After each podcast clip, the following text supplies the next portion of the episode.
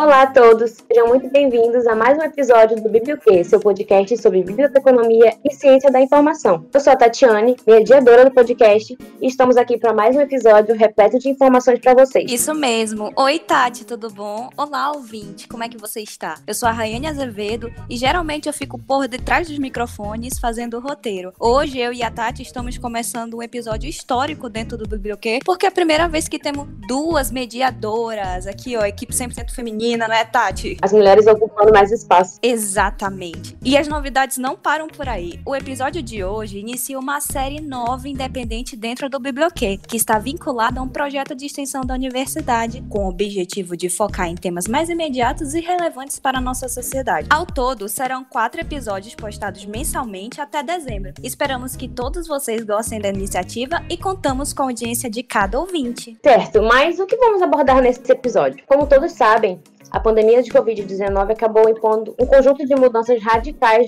no nosso cotidiano e comportamento. E essas mudanças trouxeram consequências que não estávamos prevendo para o nosso dia a dia. Claro que muita gente adquiriu novas habilidades, eh, novos hobbies e até aproveitou para colocar as leituras, séries e filmes em dia, além de aprender coisas que antes a gente até não tinha tempo para fazer. Quem nunca tentou fazer, por exemplo, uma receita de pão? Eu confesso que nessa pandemia eu tentei. Não deu muito certo, mas enfim, né? Prosseguindo. Bom, isso, claro, se a gente tentar enxergar o lado positivo nessa situação inteira. Mas, como tem lado positivo, é bem passível de ter lado negativo também. E um dos lados negativos dessa história foi o isolamento social, marcado pela ansiedade por uma vacina e pela incerteza em meio à propagação de tantas notícias falsas. A gente vai bater um papo sobre relatos do confinamento, saúde mental, leituras, reflexões e rede de apoio. E para conversar com a gente, nós trouxemos convidados mais do que especiais que vão nos ajudar a compreender melhor o momento que estamos vivendo. Nossa primeira presença ilustre é o Roxon Pessoa, que é graduado em Psicologia pela Universidade Paulista especialista em neuropsicologia pela Universidade Federal do Rio Grande do Sul, mestre em psicologia pela UFAM e doutorando pela UEA no programa de pós-graduação de doenças tropicais e infecciosas. Como vai, Roxon? Olá, tudo bem? Ansioso para poder conversar com vocês. Hoje nós também temos a presença da professora Eliane Gonçalves, que é mestre em Ciência da Informação pelo Instituto Brasileiro de Informações em Ciência e Tecnologia e atualmente trabalha como professora efetiva do curso de Arquivologia da UFAM. É carioca de nascença, mas vive em Manaus há pelo menos cinco anos. Tudo bem, professora? Olá, como é que vocês estão? Obrigada aí pelo convite nesse negócio chamado podcast. Por último, mas não menos importante, recebemos também Luiz Eduardo, que é aluno finalista do curso de Biblioteconomia da UFAM. Por coincidência, também é carioca e vive em Manaus desde 2017. Oi, Luiz, tudo bom? Oi, gente, tudo bem? É, olá a todos. Para mim é uma honra enorme estar aqui com vocês e contribuindo para a discussão aqui do episódio, falando sobre um assunto tão necessário, principalmente levando em consideração o contexto atual que a gente está vivendo. É, Luiz, a situação não tá fácil para ninguém, né? Sejam muito bem-vindos, obrigada por terem aceitado bater esse papo com a gente nesse momento que a gente sabe que tá bem complicado para todo mundo. Então, pensando nesse momento tenso que estamos vivendo, vamos começar com as nossas perguntas? A gente sabe que os últimos seis meses não têm sido fáceis para ninguém. Cada pessoa reage de uma forma diferente porque nós temos vivências diferentes. O que vocês podem compartilhar com a gente a respeito das suas experiências, vivências, desesperos, afetos, enfim, essa pluralidade emocional que estamos vivendo? Assim, às vezes, toda vez que alguém me pergunta sobre como é que tá sendo, como é que foi essa questão da pandemia, eu tenho resposta diferente para cada momento.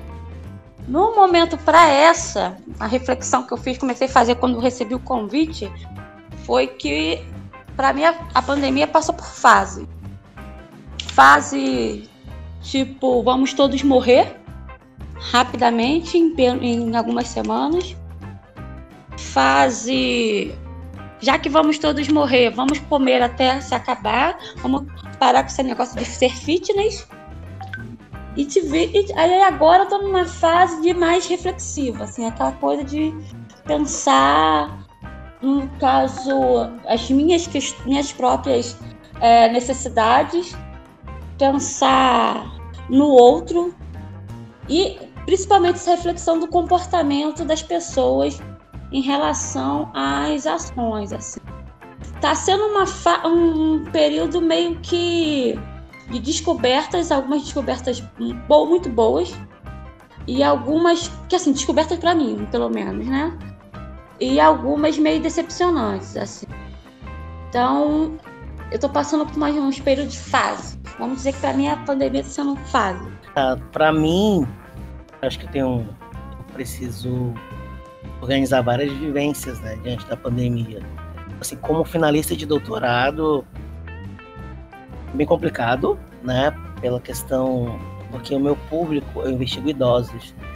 Então, os idosos, né, é, não mais não a própria questão de segurança, a gente não pôde mais é, realizar a pesquisa e quando foi retomada a coleta, a grande maioria não quis pela questão de segurança. Né? Então, enquanto aluno de doutorado, eu sinto assim a pandemia ela veio assim para prejudicar muito minha pesquisa, né? Pela questão da minha própria população. Como professor, a pandemia veio com uma questão de uma maneira imperiosa, veio com uma questão de, de, de para ensinar uma questão de reinvenção, né? né? Claro, tem que pensar uma questão toda né? da reinvenção, a questão também política do ensino privado, essa questão da precarização que se aproveitou por conta disso. Então, como professor, eu vejo a, a pandemia, avalio a pandemia como uma questão de uma oportunidade que alguns poucos tiveram de se reinventar. E como profissional da saúde, eu também percebi uma, uma grande, um crescente de número de pacientes buscar atendimento muito pela questão de ansiedade, insônia e depressão. Então, assim, eu tenho três formas de pensar de olhar, de analisar, né, e testemunhar o que foi a pandemia para mim. Assim, os últimos seis meses foram bem, bem complexos, né, porque de uma hora para outra a gente mudou de realidade de uma forma muito brusca, né? Então coloca em xeque todo o planejamento, tudo que a gente tinha pensado, né, para realizar durante o ano, aí durante os meses, e aí de uma hora para outra a gente se vê, é, sente a necessidade, né, de refazer todo esse planejamento, de lidar com o que é o fato de estar vivendo esse momento histórico, né, e tendo que nesse processo lidar com as nossas próprias, os nossos próprios anseios, né? Os nossos próprios problemas que numa vivência comum, né? Numa vivência cotidiana, pré-pandemia, a gente não tem é, o a gente não tem o costume de, de parar para refletir, né? Exatamente. Nossa, eu me identifiquei demais com a fala da professora. É, eu até me peguei pensando aqui em cada fase que eu já passei e pensando no que ainda pode vir. Ainda mais com as pessoas não tomando os devidos cuidados e o medo de uma segunda onda. É, porque assim, as minhas fases que eu tô falando, assim, eu meio que dividi por. meio que se encaixou em meses, né?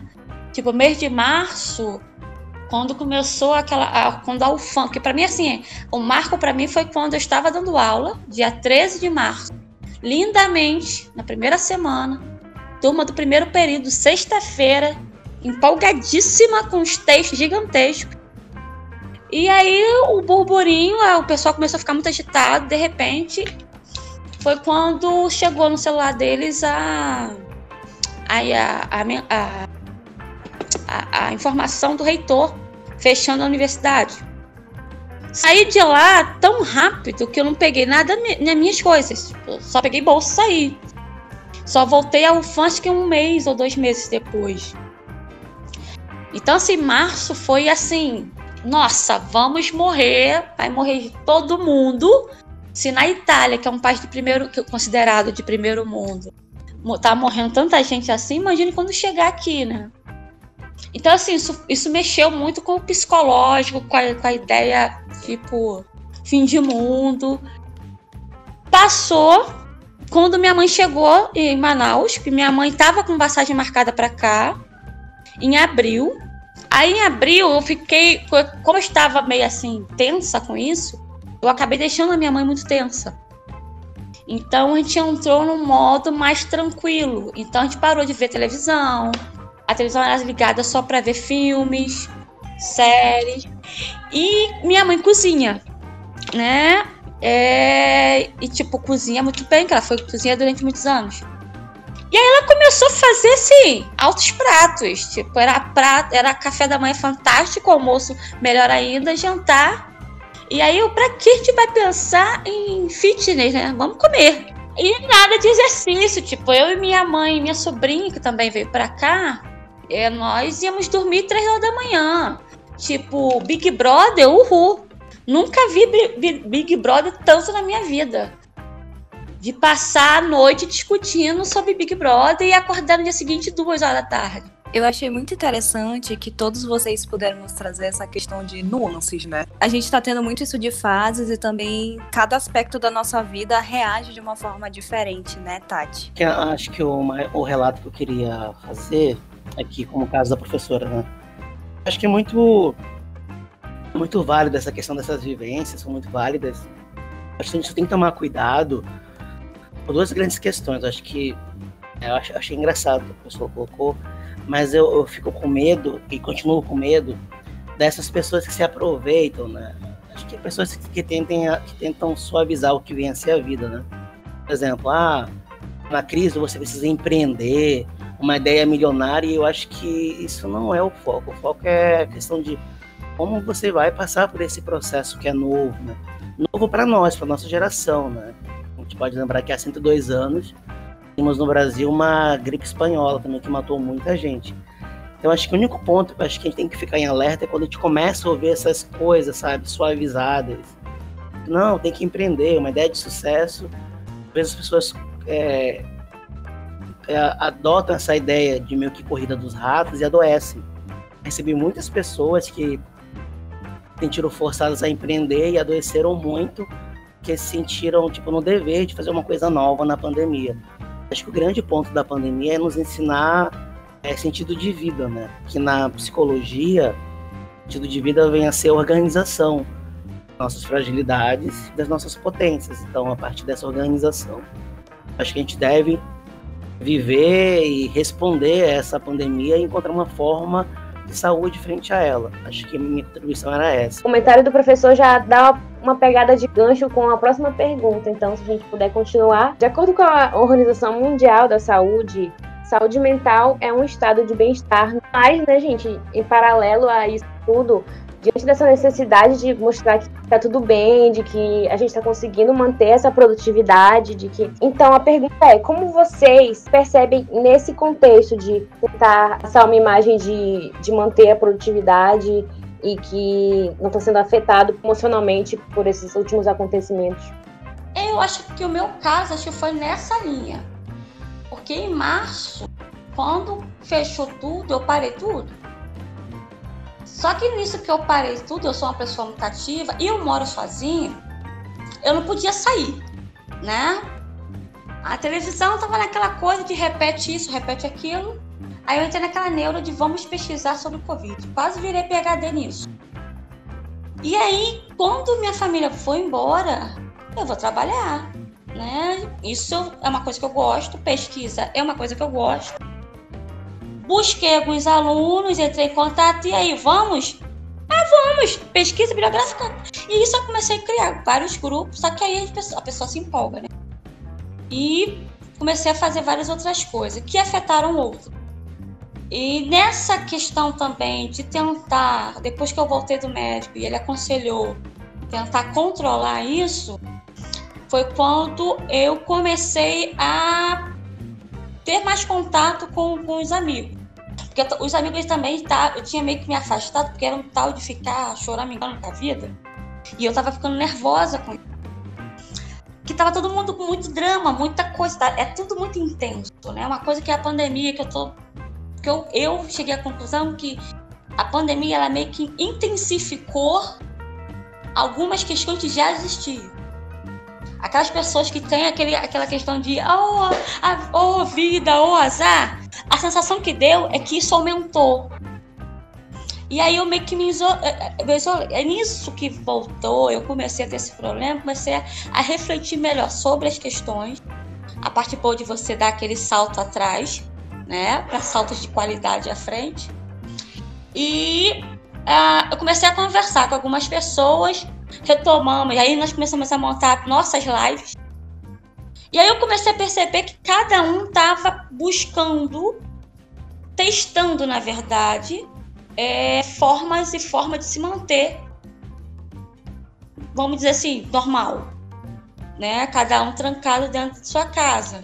E aí teve amiga minha que passou a andar de bicicleta de madrugada, que ela mora numa cidadezinha que é segura, então quando todo mundo ia dormir, ela se enchia de álcool e máscara e saía para andar de bicicleta, porque ela, ela tem problema de, dessa coisa de fazer muita coisa. E aí o outro já teve uma que fugiu pro interior, ela, família e tudo, foram para uma cidadezinha muito distante. Então assim, cada um acabou achando uma forma. Muito se agarrou nas formas antigas, outros começaram a se adaptar, ou tentaram fazer o híbrido, né? Uma coisa antiga e uma coisa nova. Mas assim, vai ser, uma, vai ser bem interessante daqui uns 10 anos escrever sobre isso, entendeu? Sobre essas formas de sobreviver no isolamento. Ou, quer dizer, para quem fez isolamento. É como eu estava colocando, né? Eu acho que a pandemia não passou. A gente não. Acho que essa é a grande questão também, né? Quando é que ela passa, né? A gente não. Não dá para predizer, né?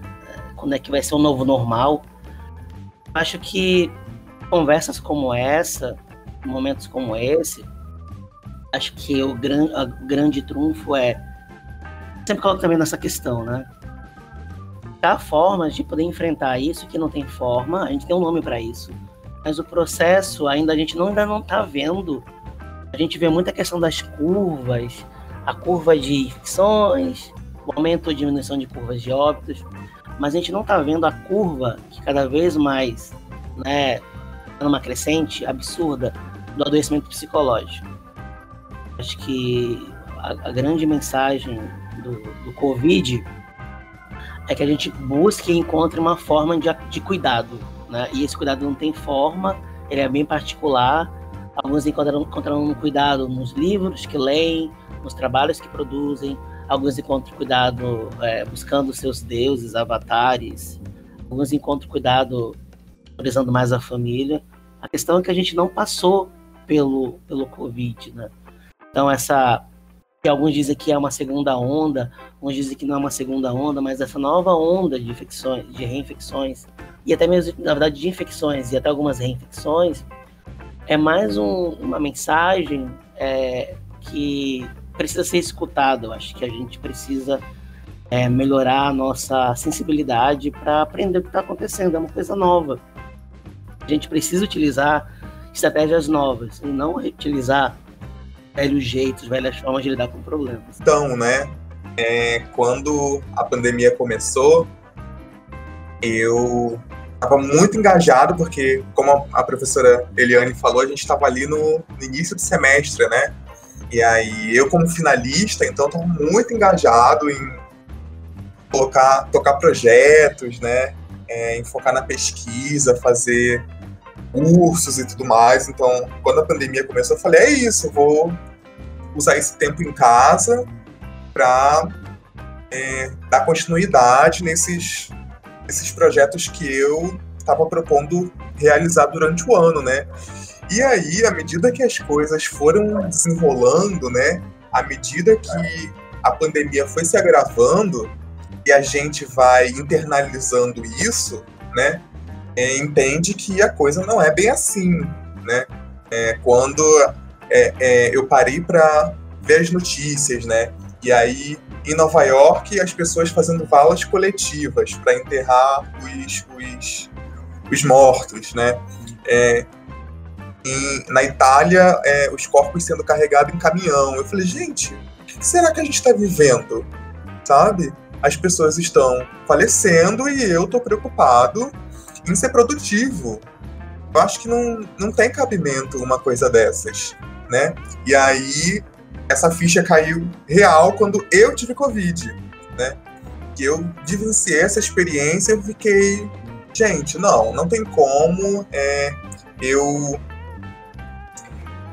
é, me forçar a ser produtivo nesse momento, porque é uma coisa assim que tem que vir naturalmente, sabe? Se eu sentir vontade de produzir, de escrever algo, vai sair, sabe? Mas não adianta eu sentar na frente do computador e me ameaçar é, para escrever, né? Ou para fazer um curso, ou para fazer alguma coisa.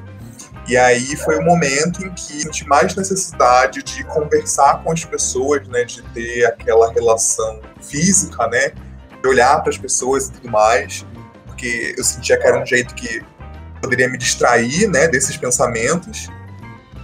E foi quando comecei a chamar vários amigos para conversar é, por videochamada, né, nessa tentativa de suprir isso e tentando esquecer o fato de que eu preciso ser produtivo no meio de uma pandemia, né, porque não é necessário, é, não é aconselhável, né, como o Roxon disse, muita gente fica doente por causa disso né?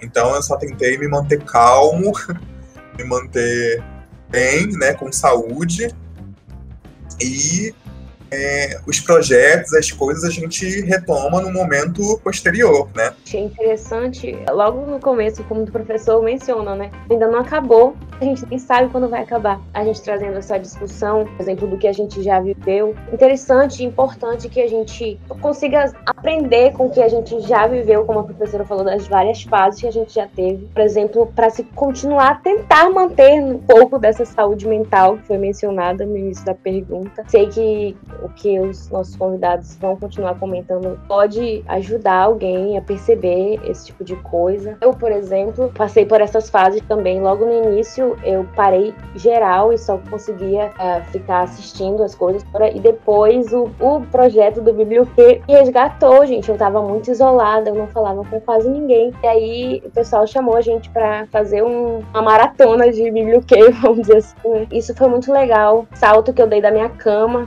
do sofá. Me senti muito bem com isso. É, não foi algo que me cobrei tanto pela questão da produtividade, que foi a questão que eu tentei levantar, mas me fez muito bem. Como o professor falou, tem gente que se sente bem é, dessa forma, né? Produzindo um texto, alguma coisa, enfim. Isso que eu queria apontar.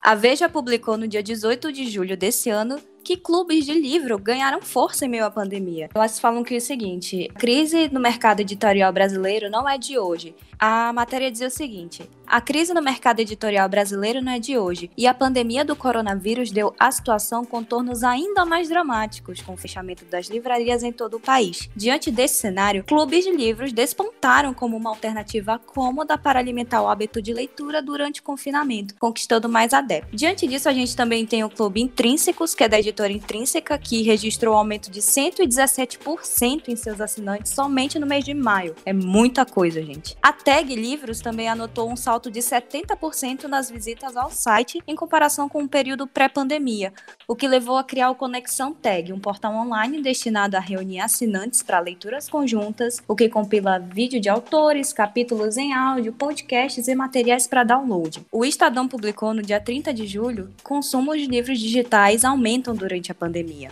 Essa situação em comum do confinamento em casa levou muitas editoras a oferecer alguns downloads gratuitos de e-books. No Brasil, a USP, Universidade de São Paulo, a livraria virtual da Amazon e a editora Unesp Universidade Estadual Paulista disponibilizaram obras digitais a custo zero, dizia na matéria. Gente, eu inclusive fui uma dessas pessoas que começaram a ler loucamente durante essa pandemia. Comprei um Kindle, assinei Kindle Unlimited. Acho que eu tripliquei as minhas leituras esse ano. E a pergunta que eu deixo para vocês é o seguinte: contem pra gente o que vocês têm lido nesse período, quais são as recomendações que acham interessantes em compartilhar, sejam até mesmo de outras outras coisas, outras mídias, sejam vídeos, sites, podcasts, revistas. Aqui é o momento de recomendação de vocês. Vou até pegar meu caderninho e começar a anotar tudo. Ai, Rayane, eu me identifiquei muito, porque eu também investi num, num Kindle durante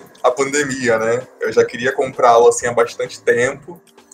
E aí Pensei, pô, não tô fazendo nada, acho que eu quero ler alguma coisa diferente, acho que isso vai, vai me motivar a ler, né? E aí, de fato, comprei o Kindle e virei aí um, um bookworm, né? Um devorador de livros, como a gente chama. E aí, eu sempre me interessei muito é, em temáticas raciais, né? Étnico-raciais. E aí comecei lendo coisas simples, né? Eu li o pequeno manual antirracista da Djamila Ribeiro, né? Que inclusive foi um dos livros que cresceu muito a procura durante o movimento Black Lives Matter, né? É, cresceu muito aqui no Brasil, mas eu já tinha lido ele lá em maio, meados de maio, eu já estava começando a lê-lo, né? E aí nisso eu fui para outras temáticas, mas ainda procurando é, continuar nesse caminho, né? Então eu comecei a consumir é, outras temáticas de seja de, de escritores negros, né? Ou com temáticas étnico-raciais, né? Então eu li Quarto de Despejo, que é da Carolina de Jesus. Eu li O Mundo nos ne O Mundo no Negro. Desculpa. Ai, pera. Esqueci o nome do livro. Vou falar o nome do outro. É, eu li Casagrande Senzala, que é do Gilberto Freire. E aí, a partir disso, eu comecei a procurar temáticas étnico-raciais dentro da biblioteconomia, né, dentro da ciência da informação, para ver o que, que eu encontrava com relação a isso, né? E aí encontrei bastante material legal. É, quem tiver interesse pode ir lá no portal, no, no banco de dados da Brapsi, que é banco de referências, se não me engano, de ciência da informação. Tem muita coisa bacana sobre a temática lá e recomendo bastante. Bom, em relação à leitura, tenho lido muito artigo em inglês para fazer, para montar a minha tese. Então, tipo assim, não tenho, não tenho me agraciado, né, com leituras. Eu tenho feito uma, é, realizado leituras técnicas não são prazerosas, né? São mais, elas não causam esse espanto e pavor de uma leitura de um livro que você gosta. Eu tenho alguns livros que desejo ler, né? muito de neurociência. Finalizar meu livro O que o cérebro tem para nos contar do Ramachadrão. Eu tenho de ambição, então eu tenho por ambição de leitura e tomar leituras que foram paralisadas por conta de uma um, um ditame de um doutorado. É isso. Ai, que legal. Assim, fico feliz quando as pessoas falam que leram dois, três, quatro livros, porque eu acho assim super legal. Eu separei, eu lembro que eu separei aqui vários tipos de livros, tipo é, Games of the Thrones, uh, romance. Aí, o único que eu consegui terminar foi da Maya Angelou, que é Eu Sei Porque os Pássaros Cantam, na gaiola, que é maravilhoso, tá? É um relato da experiência dela enquanto criança até a fase dela, a fase dela adolescente. Mas, em termos de outras coisas, a, a minha leitura ficou muito técnica. Agora, uma coisa que eu não tinha antes, era eu não usava antes, era o YouTube. Eu não era uma pessoa assim que via vídeo, nada disso. Eu virei uma devoradora de YouTube, assuntos específicos. É, nessa pandemia, eu comecei a aprender educação financeira. E assim, porque assim, com, com, essa questão da pandemia, de muita gente tendo problemas de, de, com financeiro, eu comecei a repensar as minhas meus próprios gastos. E eu comecei a querer saber que é juros, que, o que, que é. Por que, o meu salário vai. Só, eu só sei somar e diminuir, soma-se as dívidas diminuir no salário. E aí eu acabei é, meio que virando assim, uma devoradora daqueles youtubers sobre finanças. Aí descobri bolsa de valores, descobri fundos de investimentos. E assim, dá para investir com pouco dinheiro, gente. Eu descobri, é a ideia que a gente tem é que investimento é com mil, dois mil, mas você pode investir com 40 reais. Aí eu comecei a fazer uns, uns investimentos E outra coisa que também que eu descobri foi essas coisas de academia online. Aí agora eu já decidi que eu não volto mais para academia tradicional. Comprei peso, comprei um tapete, comprei caneleira e sigo a, a turma dos youtubers de academia. Então o YouTube virou meu parceiro, assim. Ah, de receita também, tá? Aprendi a mexer com a minha air fryer.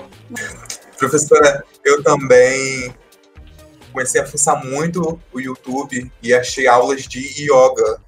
E aí concentrei toda a minha força de, ok, não estou fazendo exercícios físicos, mas posso fazer umas aulas de yoga que, inclusive, vão me ajudar a me manter calmo, me manter são durante esse período em casa, né? Eu tentei, menina, eu tentei. Quando chegou, quando chegou no cachorro vira pro sol ou alguma coisa do gênero, Aí, não, isso não dá pra mim. Isso não rola, não dá. Aí eu peguei aqueles exercícios que tava lá, tudo que tava escrito assim: hit, queime até a orelha, hit, tonificar o cabelo. É isso aí, é isso que eu quero. E eu conseguia. É, claro que eu não consegui fazer direito, né? Evidentemente. Mas eu conseguia voltar a dormir, que é uma coisa também que me provocou muito insônia na pandemia. E esses exercícios mais pesados, como eu sou uma pessoa muito ativa, o yoga comigo não funcionou. Eu tentei, juro que eu tentei. Mas esses negócios de hit, ele funciona melhor. Então, quando eu fazia os hits, hoje eu não fiz, por exemplo. Geralmente eu faço assim, cinco, cinco e pouquinho, e o corpo começa a cansar. Eu acho que isso ajudou. Não sei se é certo, tá? Não conversei com nenhum médico, mas funcionou, tipo, no sentido de voltar a dormir com mais tranquilidade. Achei vivências bem diferentes da minha. Por exemplo, eu tinha iniciado leituras antes de, de acontecer o fechamento de tudo, né? A gente não consegui continuar essas leituras até hoje. Sim, dando continuidade, vamos tentar prosseguir aqui. Agora, uma questão mais coletiva. Não sei se todos vocês estão familiarizados com o termo redes de apoio, mas conceitualmente eles funcionam como estruturas para ter uma interrelação entre as pessoas, elas se ajudarem mutuamente. Isso se inclui tanto as redes de apoio formais, como grupos de ajuda, é, onde existe a presença de profissionais de áreas para auxiliar, auxiliar os integrantes, e também as redes de apoio informais, como é o caso da família, de amigos, grupos da igreja, do trabalho, entre entre outros. Né? Nesse formato de confinamento atual, essas redes de apoio receberam ajuda da tecnologia para manter essa estrutura de relação, conectando as pessoas que precisam ser ouvidas e pessoas que podem ouvir o outro também. Com base nisso, nós queríamos saber quais foram as redes de apoio com as quais vocês puderam se conectar nesse momento de isolamento e qual foi o papel que vocês desempenharam nelas. Vocês precisaram ser acolhidos ou foram um ombro amigo num momento ali de necessidade? Então, assim, como eu falei, essa pandemia ela tá meio que fases, eu tô passando por fase. Na primeira fase de tensões, eu acho que eu fui uma pessoa muito. Como eu criei esse, esse medo, eu acabei divulgando muito medo. Então, toda vez que eu, eu, eu, todas as minhas mensagens no WhatsApp era muito é, informação sobre o Covid, né? Então, eu acho que isso causou, não que assim, não que meus amigos tenham falado, ah, para com isso. Não, mas ficaram aquela coisa do silêncio, né? Eu postava e ninguém falava nada. Quando chegou na outra fase, que eu tava um pouco mais, né, tranquila, a gente começou a conversar muito. E junho foi o meu, foi o meu aniversário. E assim, eu sou uma pessoa que, assim, Natal, beleza. Ano novo, tranquilo.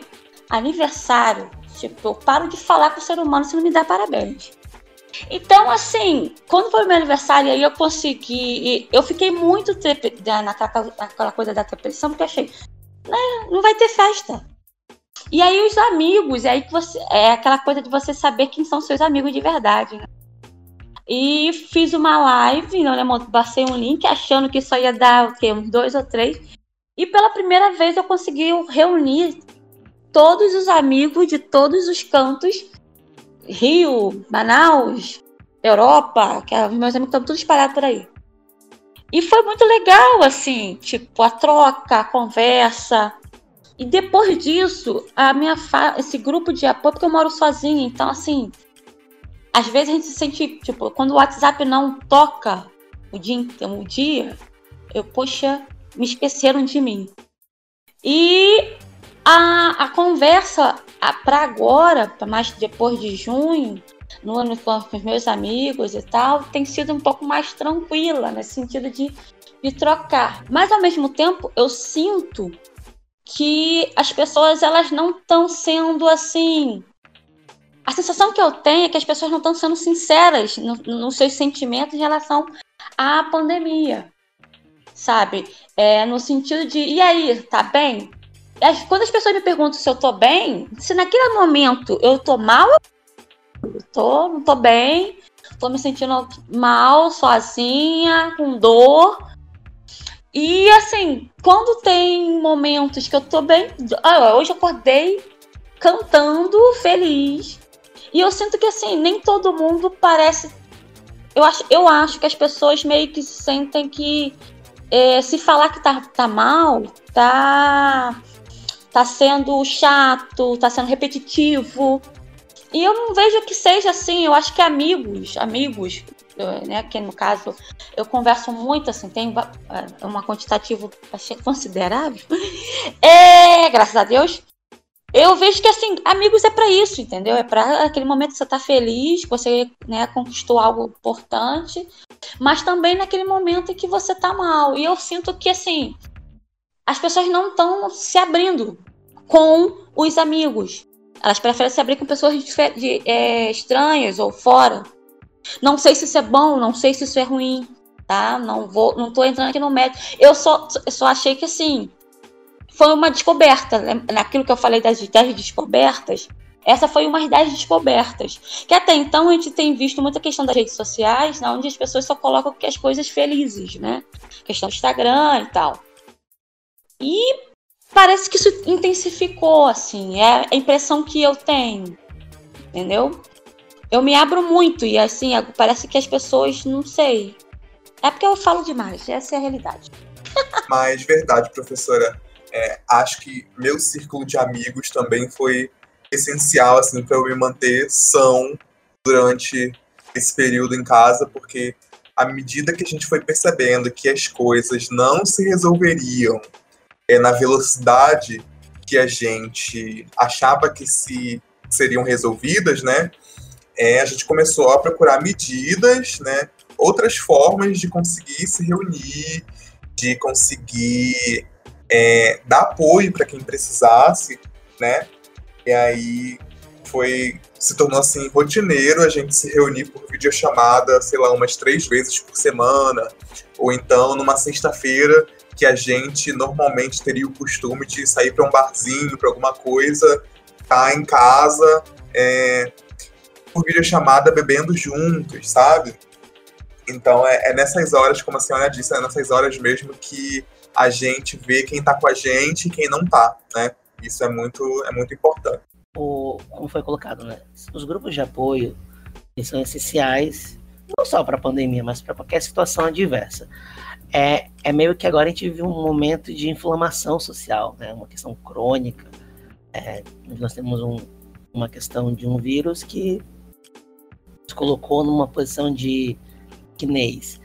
Então, hoje o apoio ele é fundamental. Primeiro por quê? Porque é, a gente tem que olhar também em estágios.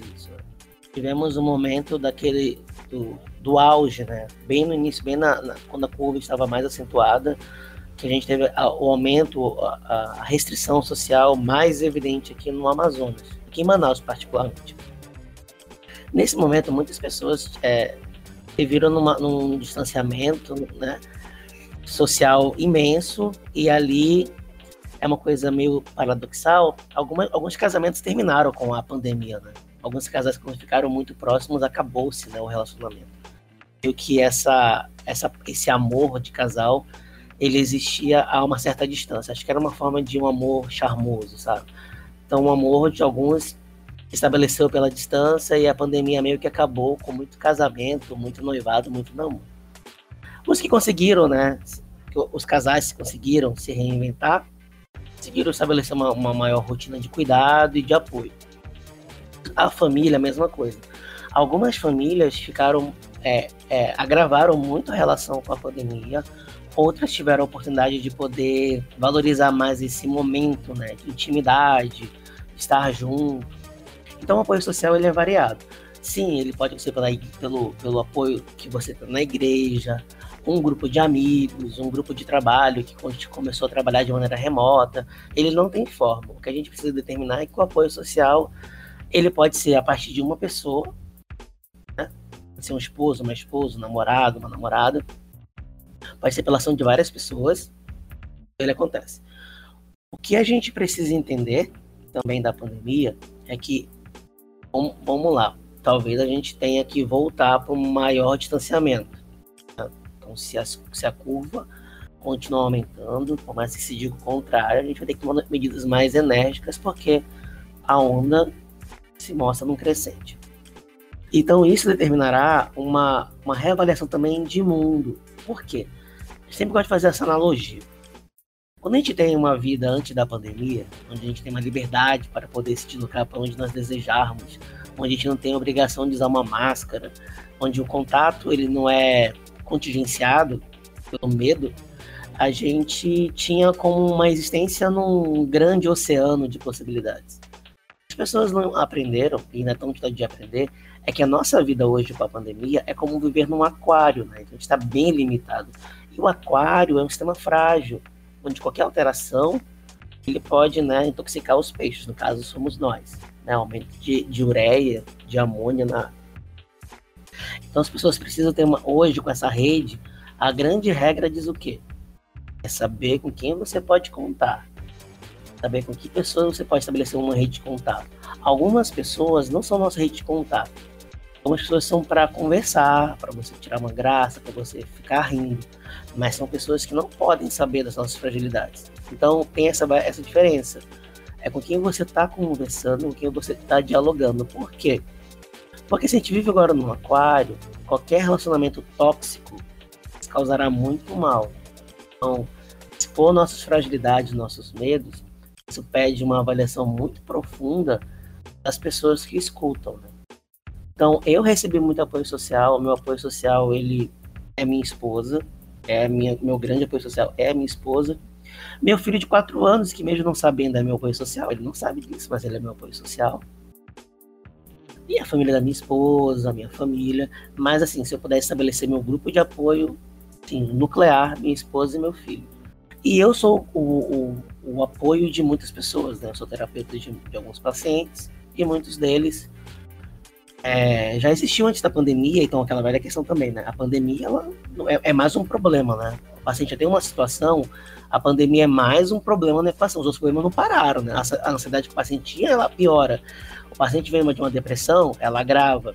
Então eu já tinha era apoio de alguns pacientes antes da pandemia e pela e pelo surgimento do coronavírus, eu também passei a atender outras pessoas. Então, eu sou apoio social de muitos e também de pessoas bem seletas. Eu recebo um apoio muito importante para poder né, sobreviver a esse mundo aí caótico. Muito legal, professor, o senhor também poder nos conceituar exatamente sobre o quem são, né, nosso grupo de apoio. Sim, nossa, essa fala foi forte. Hein? Por exemplo, é, pega o resgate, o paraíso, como a gente falou, das redes de apoio. Tanto a gente pôde contar com muita gente, como a gente pôde ter suporte dos nossos amigos, dos nossos familiares nesse momento. Como o contrário, né? Essa questão do, do bem coletivo, que a maior, parece a maioria das pessoas não tá nem aí, que é muito assustador. Nossa, foi muito pensativo.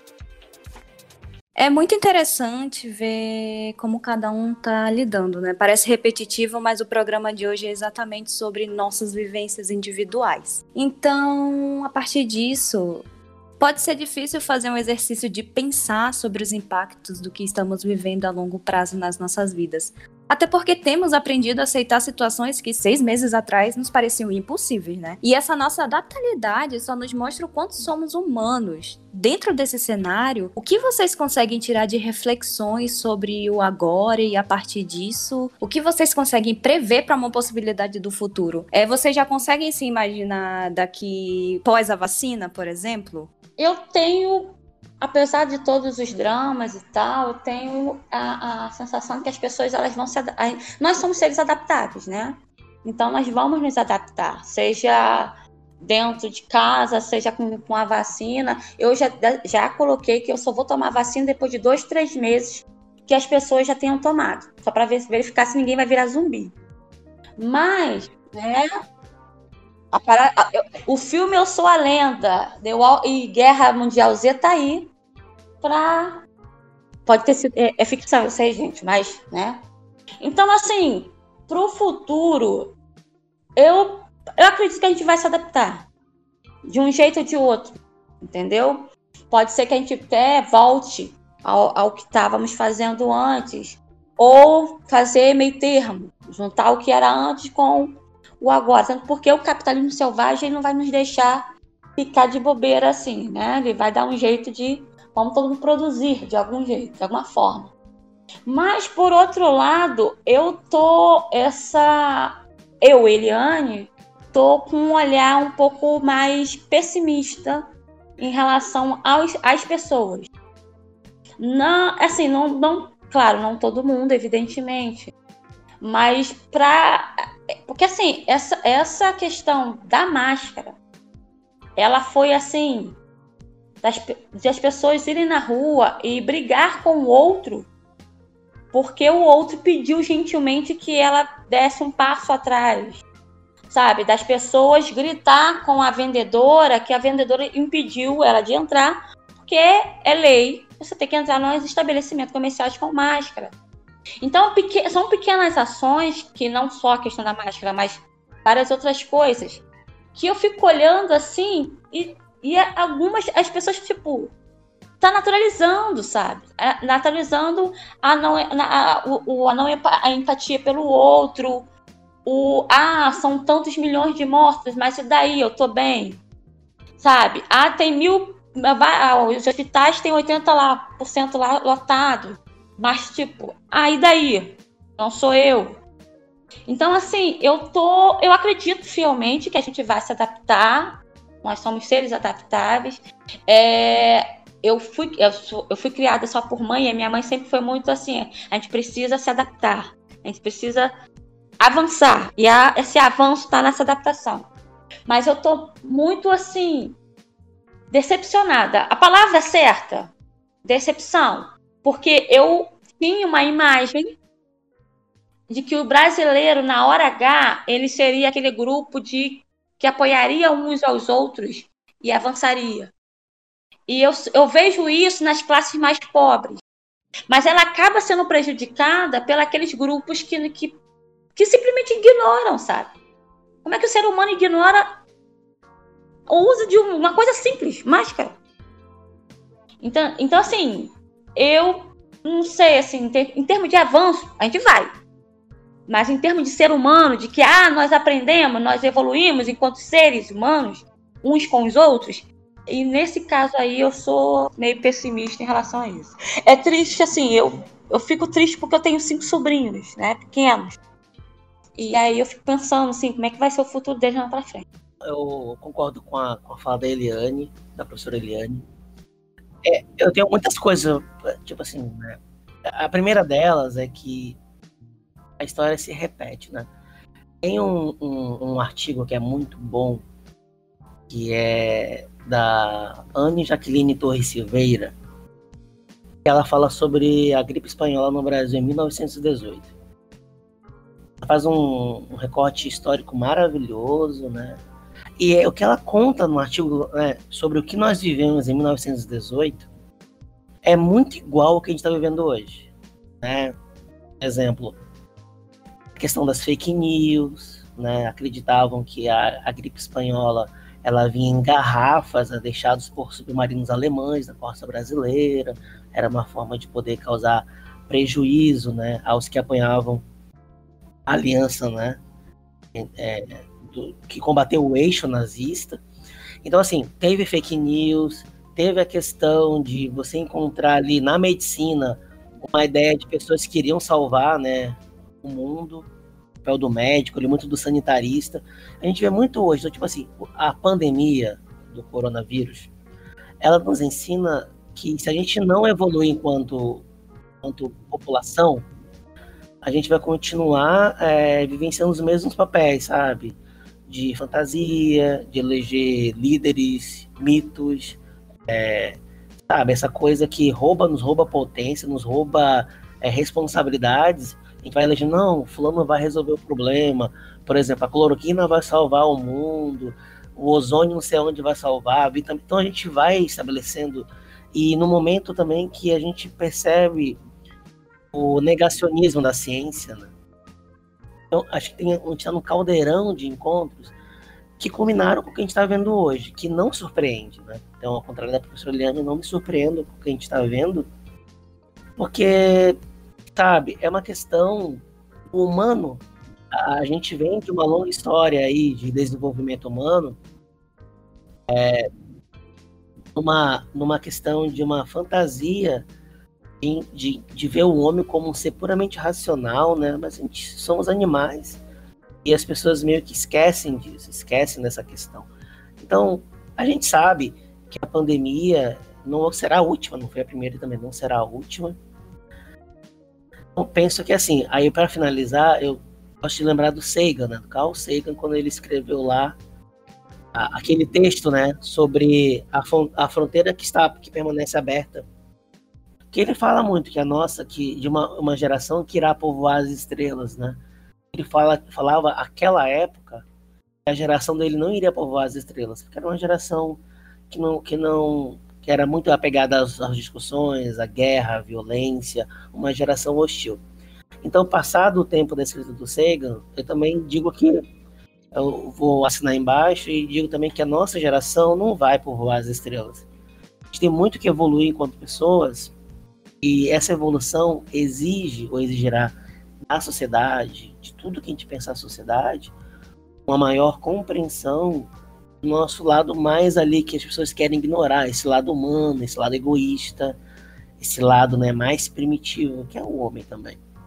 Então a pandemia, ela nos ensina a nossa vulnerabilidade. E aqueles que conseguirem acolher isso e aprender com isso, terão uma jornada de sucesso. Aqueles que conseguirem continuarem lutando contra esses demônios aí antigos, a gente vai ver esses problemas sociais se volumando e pessoas adoecendo, né, por conta dessas fantasias. É, eu acho que a pandemia em si, ela trouxe para gente, além dessas reflexões que a professora Eliane trouxe o, e o Roxon, é, o fato de que como é necessário para o ser humano né, a gente viver em comunidade, né? É, essa necessidade humana de ter contato físico, de estar no meio de pessoas, de estar convivendo em grupos, né? É, eu, pelo menos, senti muito isso é, durante todo o tempo que eu passei dentro de casa, né? É, sair de uma vivência em que a gente está o tempo inteiro na rua, o tempo inteiro interagindo com as pessoas, para é, uma vivência restrita a, sei lá, quatro pessoas, que é a quantidade de pessoas da minha família aqui além de mim, né? E além disso, a gente ainda consegue é, notar, né, dentro da, do nosso, do nosso meio social, né, como a professora Eliane disse, o quanto que o brasileiro, né, mas não só o brasileiro, mas o quanto que nós, enquanto seres humanos, é, somos individualistas, né? É, o quanto a gente está mais preocupado com os nossos interesses individuais do que com o bem coletivo. É, o Brasil tendo 1.300 mortos por dia e as pessoas preocupadas em irem para bares, é, preocupadas em ir ao shopping, né? Então, assim, é, acho que falta empatia, né, é, nas pessoas no, no, geral, né? Mas ao mesmo tempo, eu também sinto que muitas pessoas acordaram para esse período que a gente está vivendo e começaram a pensar de forma mais coletiva, né? E aí isso me lembra muito uma, uma, uma entrevista que eu vi com o Leandro Carnal, que ele cita, né? Ele fala assim, é o inferno são os outros, mas o paraíso também, né? E aí a gente tem também essa dualidade quando o assunto é viver esse momento pandêmico. Olha, depois dessas falas, eu não tenho mais nem o que falar, sabe? Eu não sei se a Tati, ela tá se sentindo assim, mas eu tô, tipo, mentalmente segurando a mão de cada um, mentalmente, já que a gente não pode fazer isso nesse cenário, e pensando, é isso aí, sabe? Infelizmente, chegamos ao fim de mais um episódio foi muito bom mesmo receber vocês e escutar um pouco das experiências, dessas vivências, que tanto a gente se identifica em algumas e, como foi abordado, são tempos difíceis esses em que estamos vivendo, mas nos conforta saber que existem pessoas como a gente e que tá tudo bem, não tá bem sempre. O importante é a gente se escutar por dentro, compreender o que a gente está sentindo, é catar os sinais do nosso próprio corpo e da nossa mente, esperando, claro, que possamos criar um novo normal o quanto antes. Sim, e a gente gostaria de agradecer muito a cada convidado, professor Eliane, professor Roxon, Luiz, por terem aceito esse convite, porque sabemos que falar sobre essas questões às vezes podem nos deixar muito vulneráveis, né? Mas em contrapartida, é sempre bom quando podemos discutir abertamente sobre aquilo que nos afeta. De verdade, muito obrigada por terem aceito esse convite e muito obrigada a você, ouvinte, que nos escutou até aqui. Quero agradecer Desculpa aí qualquer coisa, tá? Sei que falo demais. Falar dessas coisas assim, porque mexe, de fato mexe, porque aí vem aquelas reflexões de, de na hora, assim. Ah, um abraço a todos. Essa ideia foi muito boa. Ah, fica a dica: Dark, a série Dark, tá? Mas assistem ela assistem ela com a internet, entendeu? Do lado ali do computador, do lado do celular, porque é um tal de vai e volta, vai e volta, que é uma loucura. Mas eu gostei, foi muito legal assim, né, essa série aí. Mas assim, no momento eu tô dando aula, aula remota, pro curso de arquivologia.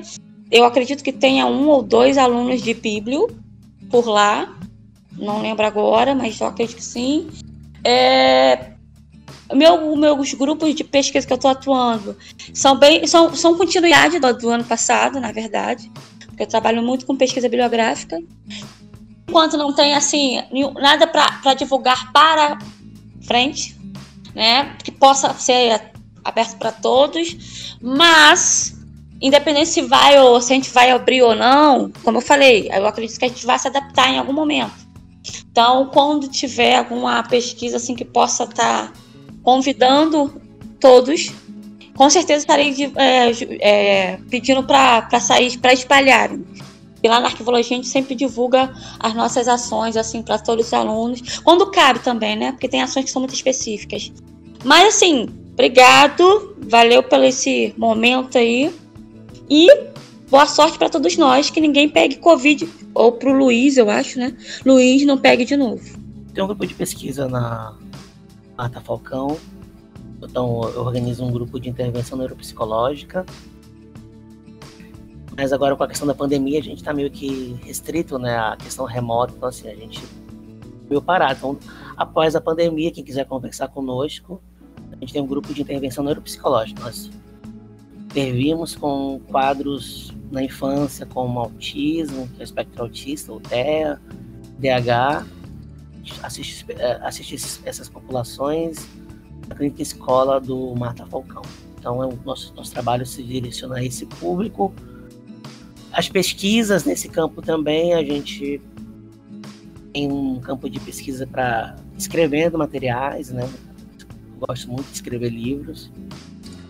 O meu grupo hoje se destina a essa população. Então, quem tiver interesse, após a pandemia e a retomada de novo, né? A gente não sabe quando esse mundo presencial. Estou à disposição. Mais uma vez, quero agradecer a vocês pelo convite. É, para mim é ótimo finalmente estar tá podendo fazer parte aqui do, do episódio do Biblioquê. Eu, como aluno de biblioteconomia, estava muito é, animado para fazer parte disso, porque a gente está sempre escutando, né? E aí é muito legal poder ter esse momento aqui e participar, né? E ver é, como é que acontece e poder falar sobre essa temática que, apesar de ser muito delicada, às vezes, eu acho que serve para que as pessoas que nos ouvem é, saibam que elas não estão sozinhas, né? Que apesar de a gente ter vivências diferentes, todo mundo está aí passando pelos seus processos e que é normal não saber lidar com eles ou lidar de forma tardia e tá tudo bem. Valeu, gente, muito obrigado. A gente que agradece, muito obrigada. Fiquem bem. Nosso próximo episódio vai tratar sobre protocolo de biossegurança das bibliotecas no novo normal e nós vamos conversar com bibliotecários e conhecer mais sobre a reabertura desses espaços. Exatamente. E já que você chegou até aqui, faz como o Luiz, é aluno biblioteconomia, mas está nos escutando, não esqueça também de nos acompanhar nas redes sociais. Tanto no Twitter quanto no Instagram, é só vocês procurarem Biblioque Podcast que vocês com certeza irão nos encontrar. E caso você chegou agora, não esqueça também, vai que naquele momento de pandemia começa uma maratona de podcast, o Biblioque tá aí, não é, Tati? É verdade, Rayane. Gente, acompanhe as nossas redes a gente sociais, é muito somos legal. legais, tá? A gente promete que a gente é legal. Interajam com a gente. É isso aí, gente. Tchau, tchau.